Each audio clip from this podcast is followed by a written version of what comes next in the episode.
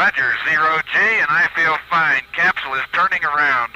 Boa noite a vocês que nos escutam. Boa noite, Galáxia. Boa noite, Boa Universo. Noite. Boa noite, boa noite todas as dimensões que nos escutam agora. Os Hoje- universos paralelos. Hoje nós vamos falar né, no nosso sexto episódio de podcast, que me deixa muito feliz, né? Mostra que estamos a quatro passos do Spotify, novidades na Steam Linux e novas plataformas e livre mercado. Isso aí. Hoje, cara, a gente vai abordar. Bom, obviamente, quando a gente vai falar da Steam no Linux, não pode faltar, a gente não vai deixar de falar do Proton, que é a cereja do bolo. Né? O que interessa Uhum. pra todo mundo é o que todo mundo quer ouvir. É a notícia do, do mês, se não dizer a notícia do ano no mundo Linux, né? A galera só tá falando disso até agora. Então, vamos que vamos. Recentemente, a Valve disponibilizou uma nova ferramenta para os usuários Linux conhecida como Proton. Essa Uhum. ferramenta tem permitido que vários jogos, antes exclusivos para o Windows, passem a rodar no Linux. De em termos práticos, o que é que Uhum. é o Proton, certo?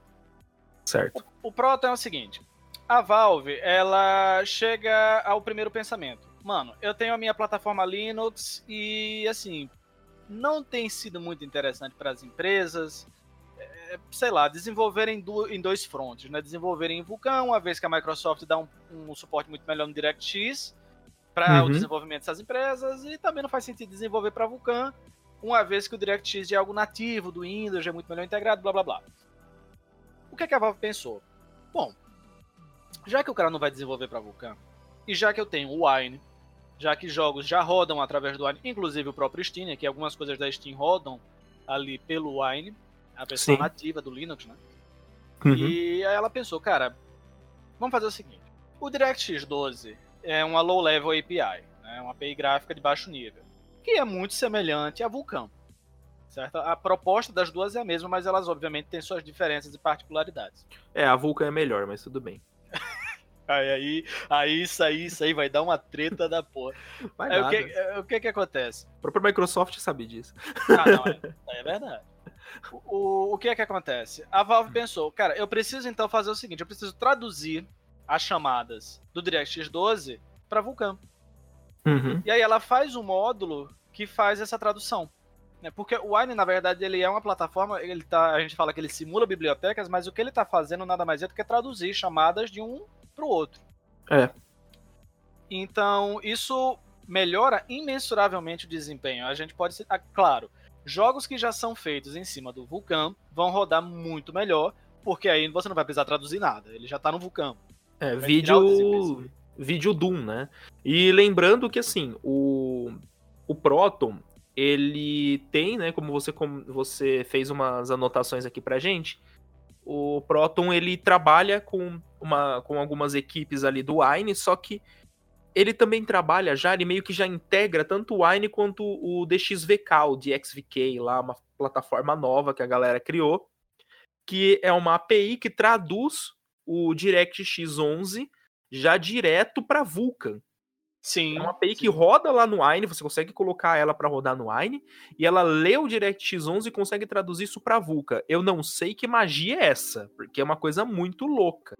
Você pensar que o negócio tá traduzindo em tempo real, mas eles já conseguiram, e aí a, a, a Steam simplesmente adicionou isso, né, na plataforma. É, assim, a grande vantagem é a Steam, assim, a Valve ela já vinha injetando um dinheiro muito forte é, com o pessoal do Wine, né, para essa parte de jogos em si. Um dos primeiros resultados que a gente experimenta lá atrás é no momento em que o Wine ele lhe deu a possibilidade de você utilizar a sua placa gráfica é, dedicada mesmo para poder Uhum. rodar seus jogos. Eu acho que foi na versão 1.7, se eu não me engano, que esse, esse recurso ficou disponível. E aí mais para frente a Steam fez isso. Para eles é, é, basicamente assim, como a Steam tem muitos desenvolvedores e assim diversos jogos na plataforma Windows e que já desenvolviam o DirectX 11 há um tempo, para eles não foi muita surpresa pensar, tá? Como é que o DirectX 11 chama um render? Pô, ele chama assim.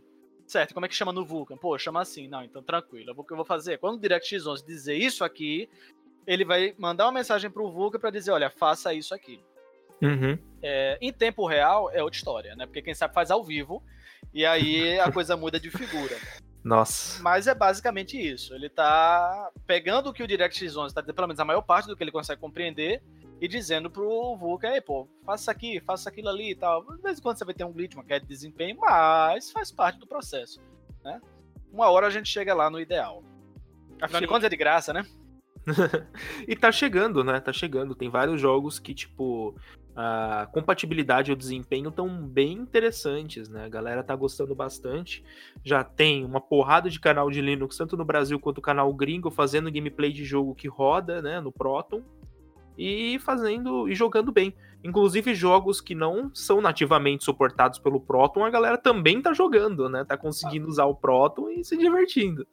Ah, um exemplo disso, é, eu não cheguei a testar no Proton, mas eu já imagino que esteja muito melhor no Proton. Final Fantasy XIV. Ele já rodava muito bem quando você podia utilizar. é, Porque assim, qual é a grande vantagem do Final Fantasy XIV? Ele praticamente não utiliza bibliotecas é, adicionais ali no ARN, sabe? Você não precisa ficar instalando aquelas bibliotecas third party e tal do Windows, as DLLs, né?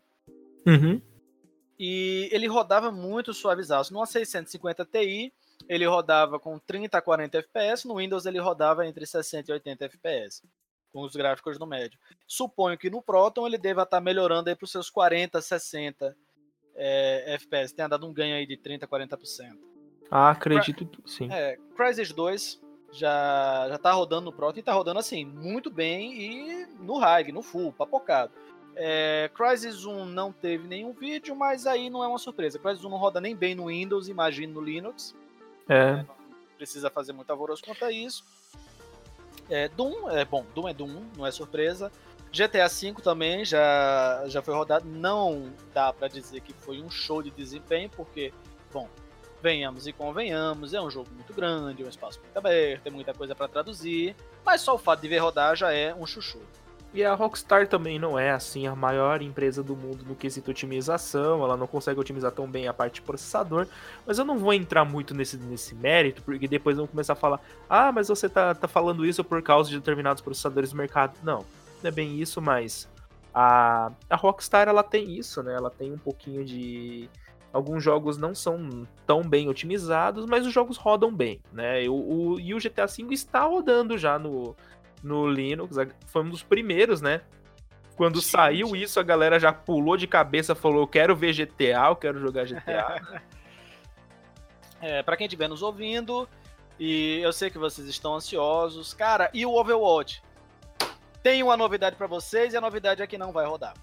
Mas a grande vantagem, não vai rodar por quê? Porque tem DirectX 12, né? A vida é triste, eu sei, não, mas o problema não é o DirectX 12. não é não? Não, porque assim, tem jogo em DirectX 12 que o Proton já tá começando a. já tá num suporte inicial o DirectX 12. Porque o, o DXVK é mais top do que você imagina. Então, assim, tem jogo que roda. O problema não é esse. Porque, inclusive, o. Se eu não me engano, o Overwatch tem suporte DirectX 11 também. O problema real mesmo é a DRM. Jogos que tem DRM muito complexa, aqueles sistemas anti-cheat, Ah, anti-pirataria, eles têm problema, então eu vou comentar um pouquinho sobre isso. O qual que é o problema dessa- dessas, dessas plataformas, né? O jogo foi desenvolvido para rodar sobre o Windows, então ele está esperando determinadas versões do Windows, determinadas plataformas e determinadas bibliotecas instaladas. Então o DRM ele faz uma checagem lá dos arquivos para checar a estrutura dos arquivos, checar se os arquivos não estão comprometidos, checar se aqueles arquivos correspondem aos arquivos que tem no servidor da, é, da Blizzard, no caso, né? Do, que a gente tá falando de Overwatch. Uma vez que ele conferiu que tá tudo certo, ele deixa você jogar. Então, o que que acontece? O, o Wine, o DXVK, essas plataformas, o Proton em geral, ele. Quando ele carrega esse jogo, ele faz o jogo pensar que tá no Windows. Mas o jogo não tá no Windows. Uma vez que a DRM faz uma análise ali, o jogo cresce. Porque ele analisa e fala: opa, tem alguma coisa errada. Eu tava esperando uma coisa e encontrei outra.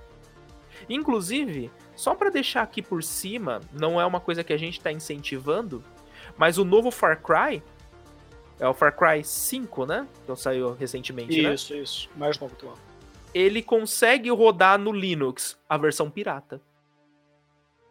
A versão original não roda, por causa do DRM. Então, assim, a galera fez teste, mas ficou meio que na surdina, ninguém lançou, porque ninguém quer lançar no YouTube falando, olha só, jogando o jogo piratão aqui, né? Então, infelizmente, é uma coisa assim, testaram, viram que funciona, pararam por aí. Mas o que acontece é, os jogos que tem a DRM quebrada, que a galera quebra a DRM craqueando, ou os jogos que são DRM free, né, que são com uma filosofia de DRM aberta, eles rodam lindamente. O problema de jogos como, por exemplo, uma coisa que acontecia muito, muito, muito na época do Diablo 3. Quando o Diablo 3 lançou, ele era muito fácil de rodar no Wine. Muito fácil. Você conseguir fazer ele rodar via Battle.net não era tão difícil. Você tinha que baixar uma meia dúzia de biblioteca, mas até aí tinha uns tutorial na internet. Você seguia e você jogava. Só que muita gente estava sendo banida pelo sistema anti-cheat. Porque tem a DRM interna da, da Battle.net, ele detectava que você estava numa plataforma diferente, ele imaginava que você estava cheatando e você era banido. E aí, quando a galera ia reclamar na Blizzard, a Blizzard falava: Eu não mandei você rodar esse jogo na plataforma. Então, teve esse problema. Não, é, é, foi legal você colocar esse ponto. Mas então, pessoal, corrigindo, né? Porque eu falei merda aí do DirectX 12. Nesse caso, reitero que vocês vão poder jogar. O Overwatch eu não sei, né? Achei que não poderia por causa dessa questão. Mas então, nesse caso, o World of Warcraft vocês vão poder. Né? Porque a Blizzard ela gosta de tirar dinheiro de você. E o World of Warcraft é show de bola. né? Ela tá sempre aí, você pode rodar ele onde você quiser, no BSD. Não, no BSD você não vai rodar, não, mas. É, no Linux, no, no, Windows, no Mac, porra. Na legal, sua geladeira. Na sua onde caralho você quiser rodar. Se você der um i3 aí, primeira geração Iron, porra, vai rodar. Não vai rodar bem, mas vai rodar. Entendeu? E é, é o que interessa. Né? A gente não tá aqui também pra ficar, a gente não é canais do YouTube que vão falar de fluidez aqui. Não, é, a gente não vai falar aqui de frame rate, frame time, essas coisas, é, 0,1%. É, agora, o que eu fico puto com a Bethesda é os caras lançar Skyrim pra Amazon Alexa. Os caras lançaram Skyrim pra uma inteligência artificial. Os caras lançaram Skyrim pro Nintendo Switch. Os caras lançaram um pseudo Skyrim pra iPhone. E os caras não falam, falam que não vão lançar para Linux porque Linux não tem jogador vai se ferrar. Né? Vai se ferrar, Bethesda, pelo amor de Deus. Quando eu vi o bagulho rodando na Alexa, eu falei, não. Tá tirando uma com a minha cara, só pode. Não, isso aqui, isso aqui tá querendo me zoar. Não é possível. Não, o pior de tudo, é, e isso é na verdade é que eu acho o grande defeito, essas empresas elas não chegam a perceber que assim, cara, veja, eu não tenho que fazer o jogo para sua plataforma Linux, mas só o fato de eu chegar e dizer, bebê, ó, acessa aqui, as bibliotecas que eu uso, o que, que você vai precisar para fazer esse jogo rodar? Você precisa disso aqui, disso aqui, disso aqui, disso aqui, disso aqui, disso aqui. Pronto, bota essa porra aí de suas DLLs. Ele vai rodar show de bola. Vai rodar no seu Wine, vai ficar aí, ó, chuchu performado. Só que ela não fala, né? Ela deixa você a mercê. Aí o que que acontece? Quem tem mais tempo, e quando eu falo quem tem mais tempo, eu me refiro àquela galera do Unix Porn que coloca um, um tema aí 3 né, que fica parecendo fielmente o macOS. Eu falo desse cara que tem mais tempo. né? Esse cara que tem tempo de testar o jogo 175 vezes no assim, no tiro no escuro, né? Eu acho que essa DLL vai, não é, não foi. Eu acho que essa vai. Sabe, esse cara, porra, quando esse cara tá, né, inspirado, ele entrega bons resultados. Agora é meio difícil, né, quando você não tem esse cara. E acontece muito. É assim, por exemplo, League of Legends. League of Legends é uma coisa fácil de você portar, porque assim, a quantidade de jogadores é absurda. E o fato da Riot manter uma compatibilidade extensa entre as versões do Windows facilita a vida de quem vai rodar pelo Wine. Por exemplo, eles estão encerrando agora o suporte ao Windows XP. Se é que não uhum. já encerraram. Sim. Mas assim, tem muita coisa ali legacy no League of Legends, sabe? Que dá para aproveitar. É, você ainda consegue jogar no Vista numa boa, né, LoL? Sim, sim. Ele é assim, DirectX 9, né? É, ele é DirectX 9. O pessoal tava falando, ah, vocês não vão atualizar a API e tal. Pra Riot é, é um pouco complicado dar esse passo, porque são, são 70 milhões de jogadores a última vez que eu chequei. E aí é meio chato você mexer em uma coisa que de repente desagrade a sua audiência, né?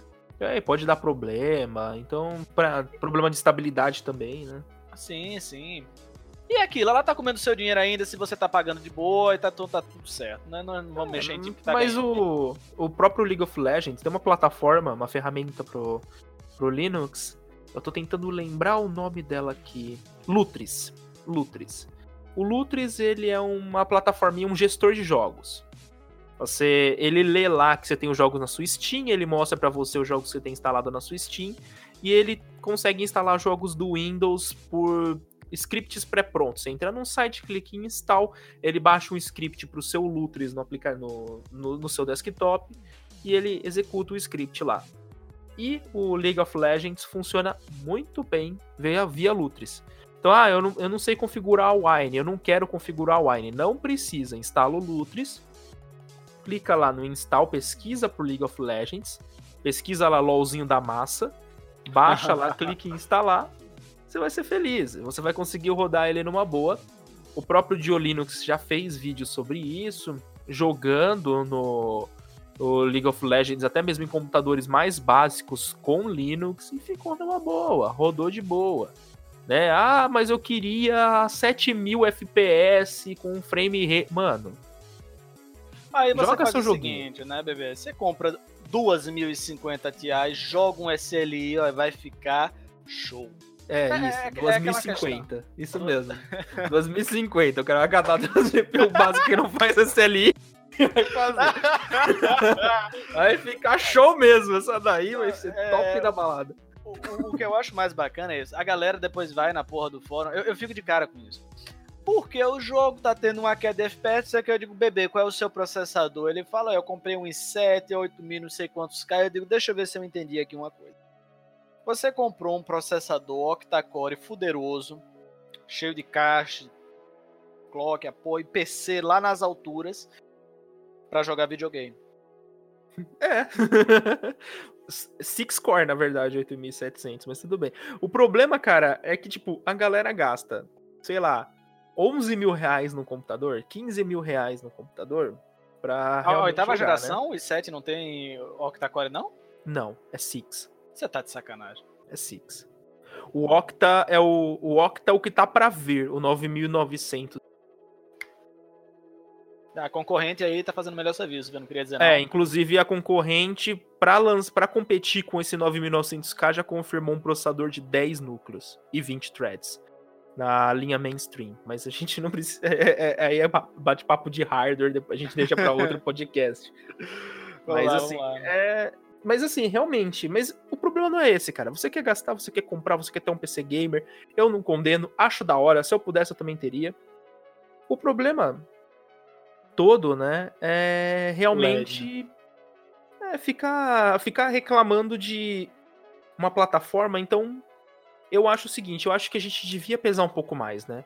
A Riot mesmo, ela não escuta tanto, né? Porque ela não vê tanto usuário Linux assim. Ela falou que não viu muito, muito valor em portar, né? O League of Legends para Linux. Mas assim, comentando então é, um pouco sobre, voltando aqui para o assunto principal, o, a grande vantagem do Proton agora é justamente né, essa liberdade. Então, o próprio Gabe Newman, ele já estava há muito tempo em cima de desenvolver uma concorrência pro Windows. Ele, ele mesmo, em uma das entrevistas dele, ele lembrou que a era Netscape, né, que ele achou muito esquisito que quando o Internet Explorer ganhou força, o Netscape estranhamente começou a não funcionar direito em algumas máquinas Windows. E como você não tinha muita concorrência, então você, o Netscape foi perdendo a força, o Internet Explorer ficou mais forte, depois veio o Firefox. E por aí foi, a galera sabe como é que foi a guerra dos navegadores até chegar ao Google Chrome, etc. Se você nasceu nos anos 2000... Bom, se você nasceu nos anos 2000, você não está nos ouvindo, né? Falei merda agora. É, dificilmente você vai estar nos ouvindo. Não, se você, tá, se você nasceu nos anos 2000 e está nos ouvindo, parabéns. Né? Primeiramente, agradeço muito sua audiência, porque é surpreendente, mas assim, o. O que acontece é que lá atrás teve essas guerras, na época do Windows 98 as coisas eram muito diferentes, e aí, tipo, a gente não tinha é, uma. Vamos dizer assim, uma.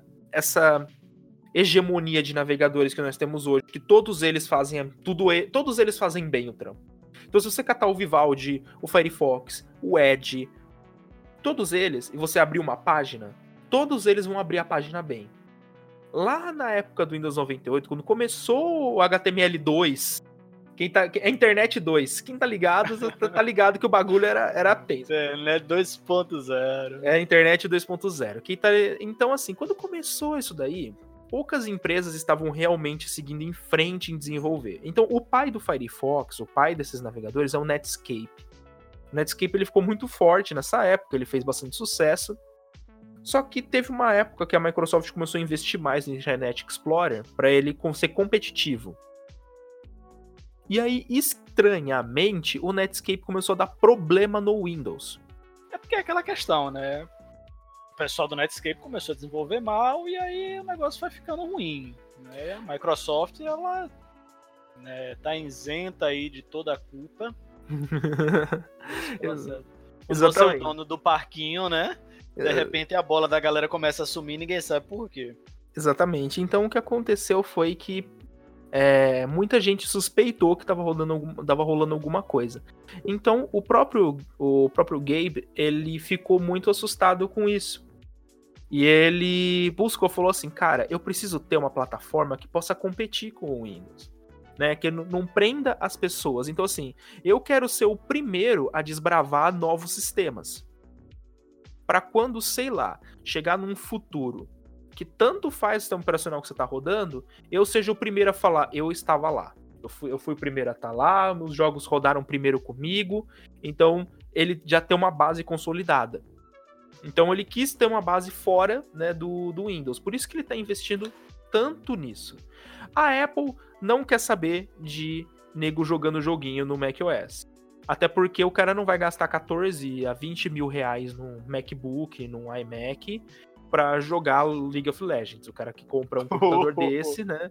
Não, o cara pode jogar League of Legends, mas ele não vai comprar para isso. Geralmente ele vai comprar por causa de alguma aplicação específica que ele precisa do macOS ou porque ele gosta da plataforma Apple. Mas é muito difícil o cara falar: "Não, eu estou comprando um Mac porque eu gosto de LoL". Não é, geralmente não tem essa conexão. Agora, o que acontece é que nós temos, de um lado, né, a, a Valve falando assim, bem, agora a Microsoft lançou seu próprio, sua própria loja de aplicativos. A Microsoft lançou lá aquele Play Anywhere lá, é, Xbox Game Pass, que você consegue pagar um valor por mês, você tem uma assinatura estilo Netflix, você paga lá e você pode jogar os jogos tanto da loja do Windows como no Xbox. É, os jogos que são Play Anywhere, você joga livremente e você só paga aquele valor. Então a, a, Microsoft ela começou a dar muito, muita sacada em cima de jogo dentro da própria loja. Aí ela tentou fazer uma versão do Windows que só rodasse o aplicativo da loja, que era aquele Windows 10S, que não deu muito certo. Aí ela meio, meio que desistiu, ela ficou meio que no meio termo falando assim: agora vai ter computador que vai vir com o modo S habilitado, você vai lá e desabilita. Então, tipo, é uma, é uma, é um, é, é uma combo box. Você muda lá uma caixinha e ele você pode. Você sai do Windows 10S para o Windows 10 normal. O que acontece é que o Gabe vindo, vendo isso desde a época do Windows, do Windows 8, ele ficou preocupado quando ele começou a ver os primeiros projetos de loja. Ele, ele falou assim: hum, estão querendo fazer uma coisa meio Mac, meio Apple aqui. Então pode ser que daqui um tempo a Steam começa a não rodar bem, porque a Steam é uma loja. E eles estão com uma loja, ou seja, daqui a pouco a Steam vai ser concorrência dessa loja. Só que a Microsoft é dona do parquinho. então é. é um pouco complicado, né? Então o Gabe ele já colocou o pezinho ali atrás e falou: opa, vamos tomar cuidado. Inclusive, vale lembrar que vários jogos têm aquela concorrência. Tipo, você tem o mesmo jogo na loja da Microsoft você tem o mesmo jogo na Steam. E muitas vezes com preços diferentes. Então, assim, isso daí é uma coisa que provavelmente o Gabe olhou e falou assim: hum, tem coisa aí. Então ele começou a ciscar novos horizontes. A plataforma para Apple tá estável, a Steam no, no macOS, se eu não me engano, ela tá tal, apesar de, de de os jogos rodarem em OpenGL, mas ela usa metal. Então, assim, ele tá legalzinho lá no Mac, mas o Mac não tem esse objetivo, não é para isso, no hardware não é pensado nisso. Então, então, ele falou, bem, onde que os PC gamers podem ir além do Windows? O Linux. Então eu vou criar minha plataforma de Linux aqui, vou criar meu consolinho, né? É, infelizmente a, a, a ideia dele de Steam Machines foi extremamente mal executada na minha visão. Mas o SteamOS, ele é meio que uma ideia, né, para universalizar, tipo, ao invés do desenvolvedor de jogo no Linux ficar todo confuso e falar assim, tá, mas eu desenvolvo para Arc, para Ubuntu, para Debian, não, você desenvolve para SteamOS. Uma vez rodando no SteamOS, roda na Steam qualquer distro Linux. Fica mais então, prático. Mais prático, você desenvolve para mim. Desenvolve para Steam. Uma vez que desenvolveu para Steam, qualquer outra distribuição Linux que rodar Steam vai rodar. Tranquilo. Falei, ah, beleza, então beleza. Né? Então foi para isso que existe o SteamOS, ele é meio que uma padronização. Mesma coisa, a Nvidia fala, onde eu, onde eu testo minhas últimas lançamentos de, de placa gráfica? Testa no meu, no meu SteamOS. Uma vez rodando bem no SteamOS, a galera compila para qualquer distribuição Linux e provavelmente vai rodar muito bem. E tem rodado. Então, assim, tem dado certo. Só que esse é um dos pontos que a gente tem visto com relação é, a essa ideia, né?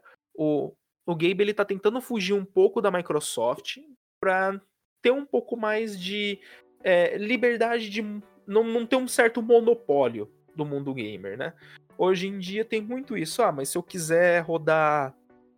Se eu quiser jogar, eu sou obrigado a comprar uma licença do Windows, eu vou obrigado a piratear o Windows. Uma outra coisa que eu acho bem bizarro o cara gasta 20 mil reais num PC Gamer e quando vai comprar uma licença do Windows por 600 conto chora. Eu não entendo. Eu realmente não entendo. Mas tudo bem. Se você, se você não quer e você não quer piratear, você tem como instalar lá um Ubuntu da vida, instalar Steam e jogar. Se os seus jogos já estiverem compatíveis com o Proton, seja feliz. Então, assim, o, o que acontece hoje é justamente isso. Né? Então a gente tem o, o Linux sendo de novo um pivô da liberdade de mercado. Imagina se a gente só tivesse a Microsoft em tudo. Para servidor só tivesse Windows. Se você. Não, você tem que construir um server. Não, a, a Amazon é obrigada a usar Azure. Não tem outra opção para eles. Oh, e o, eles iam estar tá ferrado, entendeu? Então, tipo, mas a Amazon tem sua própria solução de server, que é baseada em Linux. Então, assim, você tem toda uma plataforma hoje. O, o, Linux ele tá entrando em cada, em cada cantinho assim do, do, do universo tecnológico como uma alternativa. Né? É, entendam que assim, o Linux ele não veio para ser o próximo sistema operacional. Ele não veio para tomar o lugar do Windows. Ele não veio para ser o inimigo do Windows. Por isso que até ah, a mas Microsoft fala, né? Eu amo o Linux. É, a Microsoft, ela coloca o Ubuntu dentro do Windows 10 por um motivo. Ela sabe que o cara que é developer e o cara prefere trabalhar com, com ferramentas do Linux, de, é, debugar em Linux, o cara não vai migrar para Windows porque sim. O cara vai continuar usando Linux. Então, vamos deixar mais fácil. A mesma coisa o Azure. Ah, o cara que vai montar um servidor em Linux, o cara por economia, por praticidade, por confiabilidade, whatever, qualquer que seja a necessidade do admin que tá lá por trás, o cara, a Microsoft não pode simplesmente falar, não, não, você é obrigado a usar o Windows Server e dar call de acesso. Quem não é da área tem, tem que entender que entenda o seguinte, cara. Você, quando compra uma licença do Windows de servidor, você paga por unidade lógica de processamento. Então, se o seu processador tem 64 threads, é uma licença por thread, tá? É uma delícia isso daí. então, dependendo da versão do Windows, é, funciona desse jeito. É meio louco o negócio. Mas eu não quero trabalhar com call de acesso, eu não quero ter isso, eu não quero ter aquilo, eu quero. Eu gosto dessa plataforma, eu quero usar ela. A Microsoft simplesmente falou: beleza, então, eu vou, eu vou colocar ela junto porque né? O, o mundo funciona assim, né? Existem pessoas que preferem usar o Google Fotos no iPhone, que preferem usar o Google Drive no iPhone, que preferem usar o Apple Music no Android. Tem maluco para tudo, né? Por aí vai, por aí então, vai. você tem sempre isso, né? Você tem é, liberdade, você tem que ter essa liberdade, né? Então, a A Steam, ela tá dando essa liberdade, ela tá buscando dessa liberdade. Eu não sei até onde isso vai dar. Eu não sei, por exemplo, eu não posso confiar, confirmar para vocês que, sei lá, é, daqui a pouco a Origin vai olhar e falar, ah, quem sabe, eu vou, vou acho que eu vou tacar a Origin dentro do, é, dentro para lançar para Linux e lançar o meu próprio Proton. Vou forcar o Proton, vou colocar lá Proton Origin. A possibilidade também. É. é. É, possível. Não é impossível. Eu não vejo isso acontecendo tão já, mas não é, não é impossível. Então, é, uma, uma coisa que o, a galera tá buscando é justamente isso. É aquela coisa de deixar o sistema mais viável. Né? Vamos, vamos deixar aqui caso aconteça alguma coisa, sei lá, caso a Microsoft é, tenha uma decisão ruim e o Steam comece a rodar ruim no, no Windows por qualquer que seja, sei lá, alguma mudança interna de biblioteca que dá problema com a Steam. Bem, no Linux está funcionando. Então, tipo assim, você consegue ter pelo menos até um parâmetro de comparação. Fala, tá, mas esse programa tá rodando bem no, no Linux. Então, é problema do programa ou é problema do programa na plataforma? Né? Então você consegue já começar a analisar um pouco melhor. É... Eu ia comentar, hum. tinha um outro comentário que eu queria fazer com relação a isso, mas me fugiu agora. É... Em cima do desse, desse desenvolvimento em cima do do Windows 10. Bem, vamos dar continuidade, depois eu volto nesse assunto. Certo, vamos lá.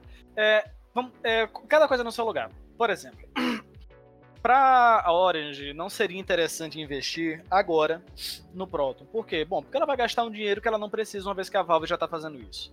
Então é muito mais interessante para ela esperar. Bom, deixa a Valve terminar de fazer o que ela está fazendo. Depois que ela mostrar um resultado interessante, aí eu vou lá e vejo se sai, se não sai. Uhum. Por hora, até porque algumas pessoas conseguem rodar a Origin é, também via Wine, suas coisas e tal. Então, assim, pra ela não é interessante agora. Ela não, não tem a plataforma dela, ela nunca teve pretensão, então agora não é o momento para ela. Sim. É, quanto ao que o Proton significa nesse momento, e eu digo que significa muita coisa, né?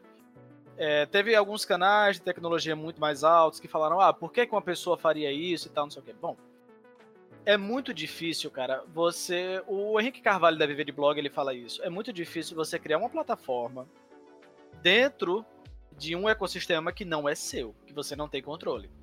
Porque Sim. a qualquer momento, o dono desse ecossistema pode desabar o seu comércio, desabar o seu negócio. Vou dar um exemplo. O MBL era uma página de. Era uma página, não, é uma página, é um movimento é, político aqui do Brasil.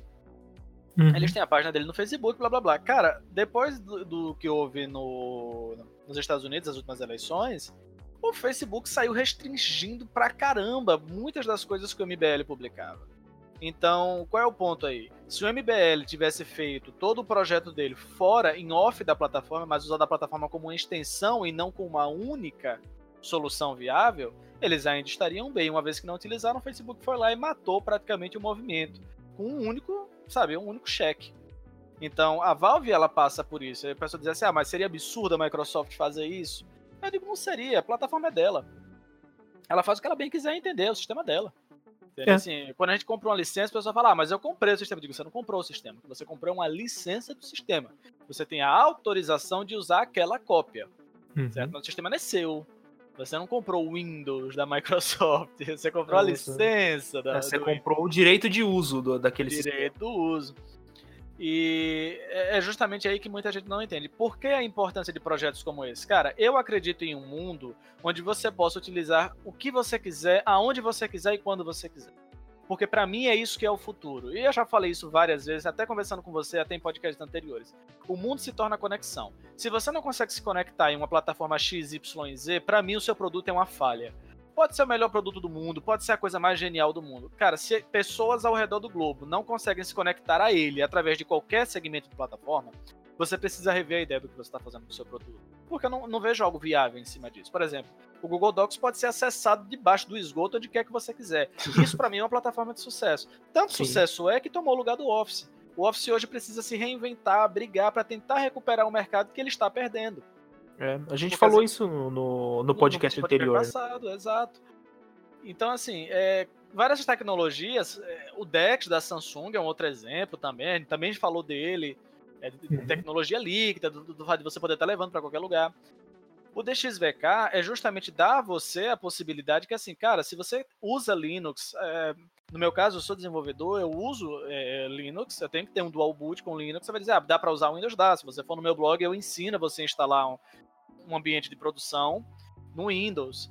Mas, porra, cara, é não, não é uma mão na roda, não é uma coisa simples. Sabe, você tem muito mais trabalho setando um ambiente no Windows do que setando um ambiente no Linux. O Linux em 5 minutos. Em 5 minutos não, porque eu já tenho um script pronto. Eu só literalmente vou rodar um SH ali e ele vai configurar o resto para mim. Agora, é, são diferentes, entende? Do mesmo jeito que eu acho, por exemplo, que instalar um jogo é mil vezes mais fácil no Windows. Instalar um, determinados programas é muito mais simples, é, montar determinados ecossistemas é muito mais simples no Windows do que montar no Linux. Um exemplo disso, máquina virtual. Você vai dizer, ah, você pode baixar um, um VirtualBox, né? Só que eu vou dizer assim, bom, já que você está no Windows, você vai usar o Hyper-V. Né? Você pagou a licença, né? eu estou supondo que você tenha pago, né? Você pagou a licença, né? você está aí no seu Windows 10 Pro, todo fuderosão e blá blá blá.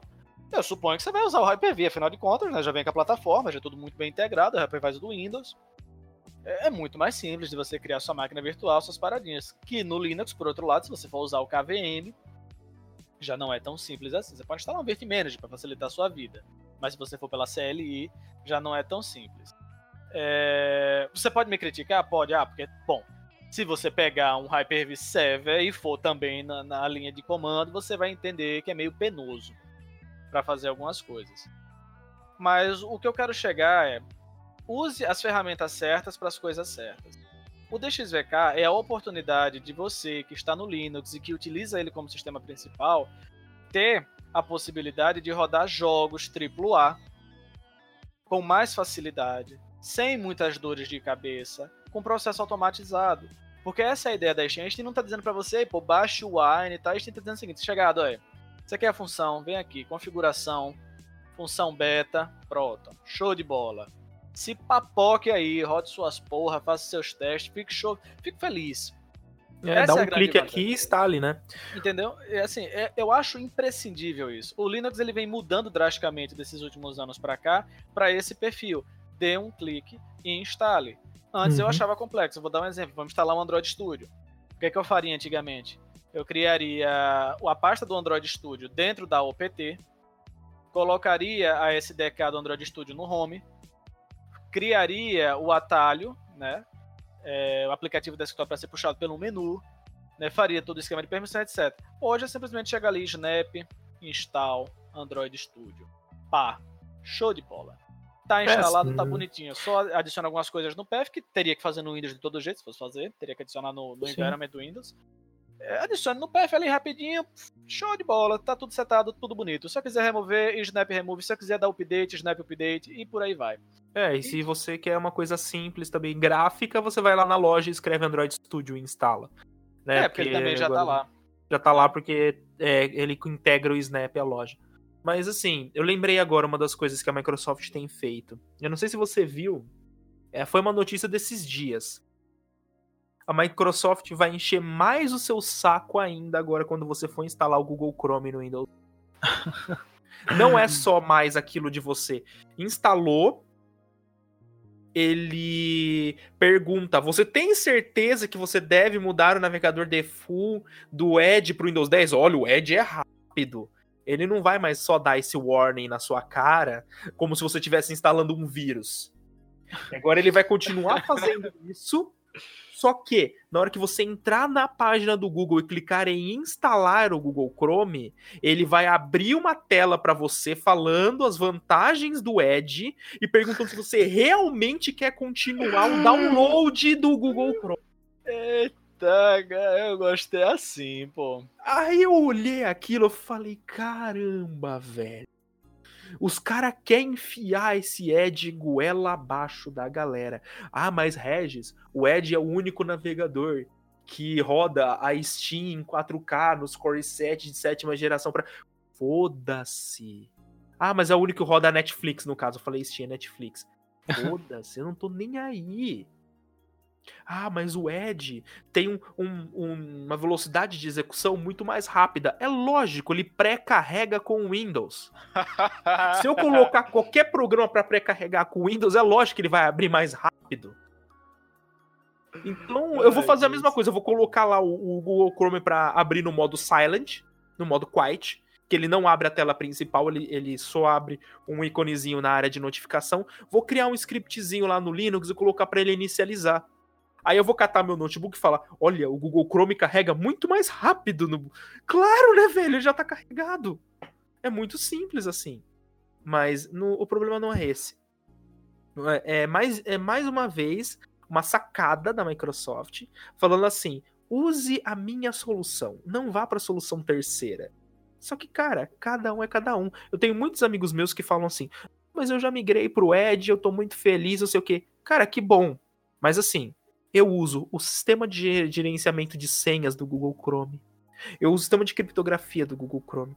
Eu uso o sistema de sincronização do Google Chrome. Eu converso meu Google Chrome do, do celular com o Google Chrome do, do, PC. Várias vezes, quando eu estava editando o podcast, eu estava pesquisando alguma coisa no celular, eu abri o Google Chrome no PC e eu continuava o trampo.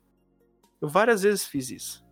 Porque para mim é mais prático. Às vezes eu tô, não, não tô na frente do computador, eu tô na rua, eu tô no ônibus, aí eu tô pesquisando alguma coisa, eu salvo as guias, eu chego aqui, eu olho, abro, vou lá, guias do celular, e eu abro o computador e continuo o trampo. Para mim isso é prático, para mim as, as, integrações do Google são muito práticas, pro meu uso.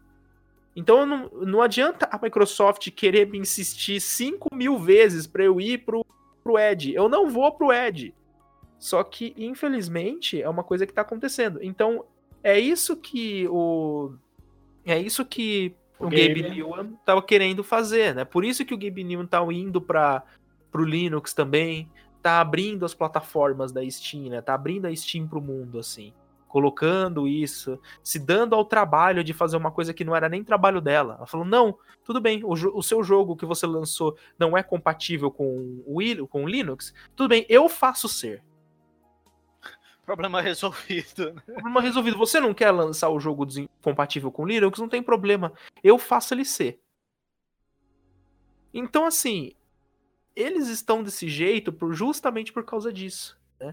Exatamente a mesma coisa, por exemplo, comigo aqui. É, algumas coisas eu acho mais fácil de se fazer no Windows. Eu tenho usado Windows por quê? Porque eu ganhei um, eu comprei um computador, ganhei uma licença do Windows. E licença do Windows não é barato. Então já veio com a licença do Windows aqui mantive o Windows. Simplesmente mantive. Falei, não, eu não vou formatar, não vou pôr Linux, não vou me dar esse trabalho. Tem coisas que, por exemplo, esse processador aqui que eu tenho, ele é um i7 de oitava geração para notebook. Ele, certo. em uso mais pesado, ele tende a ficar caindo muito os turbo, as frequências turbo. Ele não consegue se manter muito tempo em turbo. Por quê? Ele, ele atingiu lá 65 graus, 70 graus, ele já baixa o turbo. Então o que, que eu fiz? Eu fui na internet, pesquisei uma coisa chamada undervoltage. Né? Isso daí já para quem não, não é da área vai, vai achar é grego, né?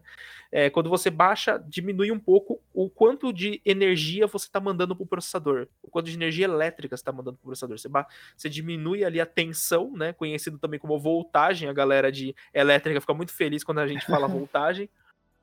E você diminui essa tensão do processador, você reduz quantos volts ele está recebendo. Ele recebendo menos volts, ele vai conseguir ficar mais frio, né? Ele vai trabalhar numa temperatura um pouco mais baixa. Trabalhando em temperatura um pouco mais baixa, ele consegue se manter em núcleos mais altos por mais tempo. Aí você fala, nossa, mas como assim você tira a voltagem e o negócio continua funcionando? Ele continua porque todos os processadores hoje em dia, eles colocam um valor de, de tensão padrão, que geralmente é acima do que o processador precisa para ter certeza de que ele vai funcionar bem. Olha então, aí. Você vai lá e abaixa um pouquinho esse valor. Dá para fazer isso no Linux? Dá. Só que você tem que, você tem que converter binário para hexadecimal. Eu não tô muito afim. Eu não tô muito afim de ficar fazendo cálculo e jogando em hexadecimal para jogar no, num, num, num, num, comando e ver o que, está acontecendo. Infelizmente, não tem uma ferramenta gráfica para isso. No Windows tem uma ferramenta da própria Intel que faz. graficamente. E aí eu vou baixo, eu baixo um pouco a tensão, rodo um benchmark de, de CPU. Não travou? Baixo mais um pouco a tensão, rodo um benchmark até eu chegar na tensão que o processador trabalha bem. Então, saber, essa aqui é a tensão que ele trabalha bem antes dele dar pau. Se eu baixar mais do que isso, dá problema, ele realmente não consegue funcionar. Então, eu fiz isso. E aí eu criei um script, tem um tutorial na internet muito simples, eu criei um script e toda vez que o meu computador liga, ele baixa essa tensão via Windows. Nada de BIOS, nada de nada, pelo próprio sistema operacional. Porque notebook não tem a BIOS totalmente desbloqueada que nem os computadores top, os hardwares aí é, da Intel série K, os AMDs topzão, para você poder ficar lá mexendo com isso. Se eu pudesse mexer com isso direto na BIOS, eu tô, eu tô pouco me lixando se eu tô com Windows ou eu tô com Linux. Porque dá para você simplesmente fazer a mesma coisa. Você entra na BIOS, baixa a tensão, mexe lá, sobe o clock, faz o que você quiser. E você pode conseguir fazer o benchmark de processador, ver qual, qual que é o, o como que fica o resultado, independente da plataforma. Agora, no caso do Windows, é, é mais prático para eu fazer de forma gráfica, sem eu precisar ficar entrando na BIOS e quando a minha BIOS não permite que eu faça isso. Então, para o meu uso, isso é mais prático.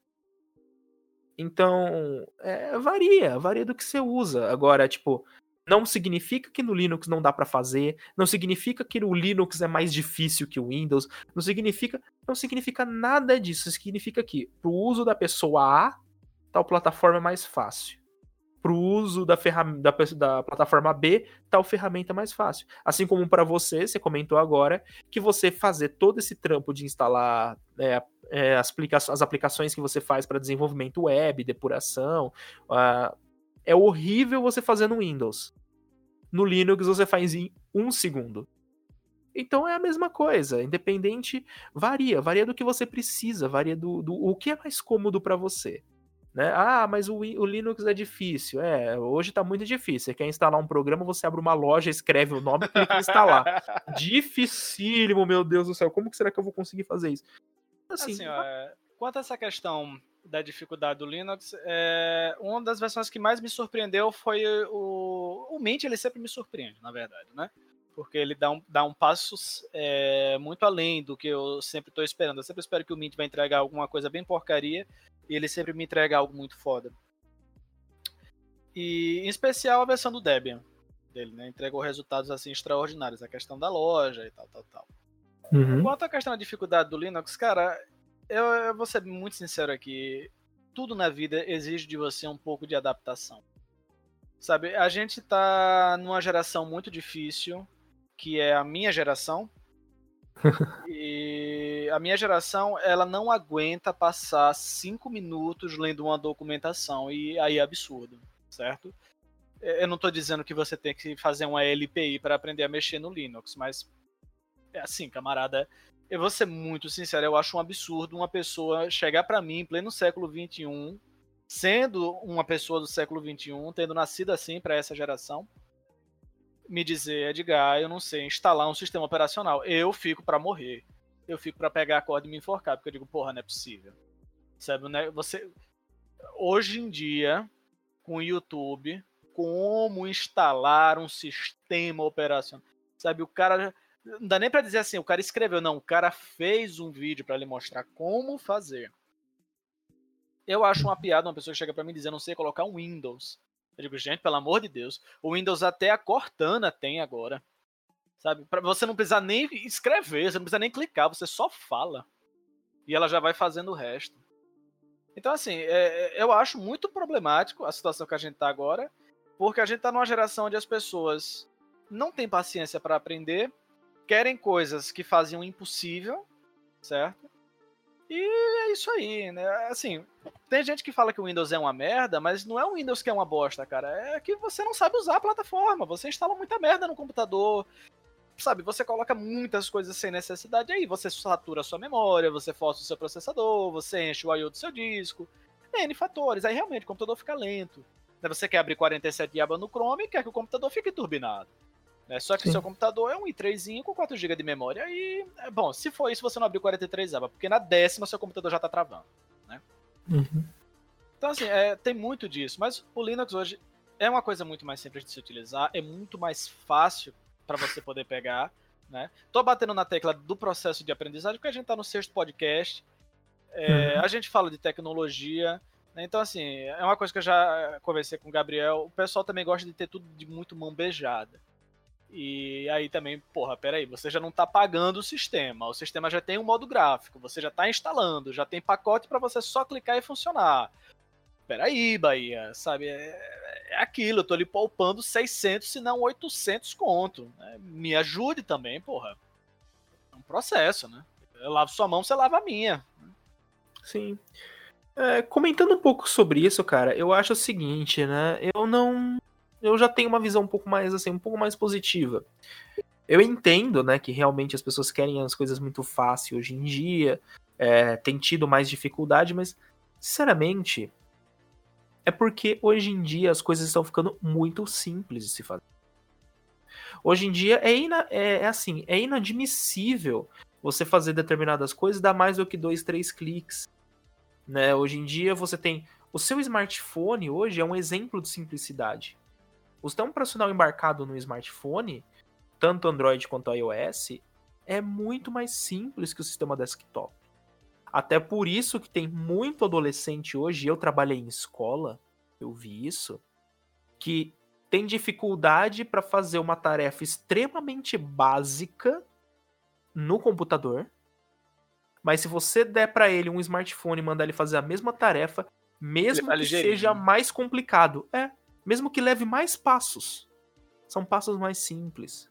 Então, assim, o smartphone hoje é, é mais ou menos aquela coisa da, da inteligência artificial em Minority Report, aqueles, aquela coisa que é uma inteligência artificial que já vem é, junto com você, né? Já é uma coisa orgânica. Então, a mesma criança que tá falando, o mesmo adolescente, o mesmo jovem, que vira e fala assim: é, o, o Windows é muito estranho, o computador é esquisito, eu não tô conseguindo, eu não sei fazer. É a mesma criança que com 4 anos, com 2 anos, com 1 um ano de idade, já sabia que o celular, a tela, você tinha que tocar para abrir os aplicativos. E já tava tocando e já tava jogando. A gente não fazia a mínima ideia do que era uma tela de toque com 4 anos. Nós pegamos a transição, né, a nossa geração, a minha, a sua, a gente pegou a transição do analógico para o digital. A geração que está vindo agora, sim. que é essa daí que é, a gente está falando, ah, mas não sabe instalar um sistema operacional. Beleza, mas é a geração que catou o digital direto. Para essa geração, o sistema operacional já está instalado. Ele já existe. Para essa geração, se o computador, se o sistema, o, a plataforma não tem um sistema pré-instalado, ele está quebrado. E se você pensar bem, é verdade.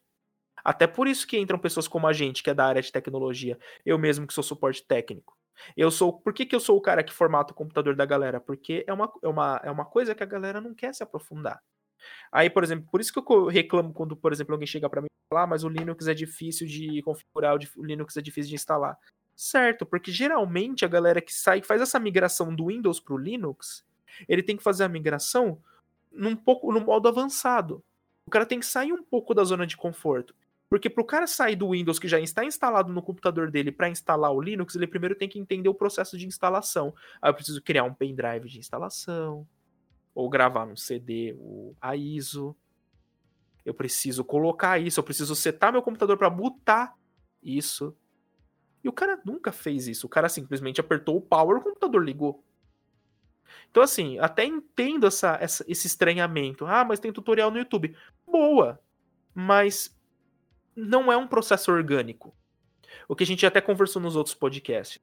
O que, que é orgânico hoje? O orgânico hoje é eu tenho um leitor de biometria, você, você comprou um iPhone com leitor biométrico ou o Face ID, você apontar o celular para sua cara ou apertar o botão de biometria, a tela tá acesa. Com tudo que eu preciso ali.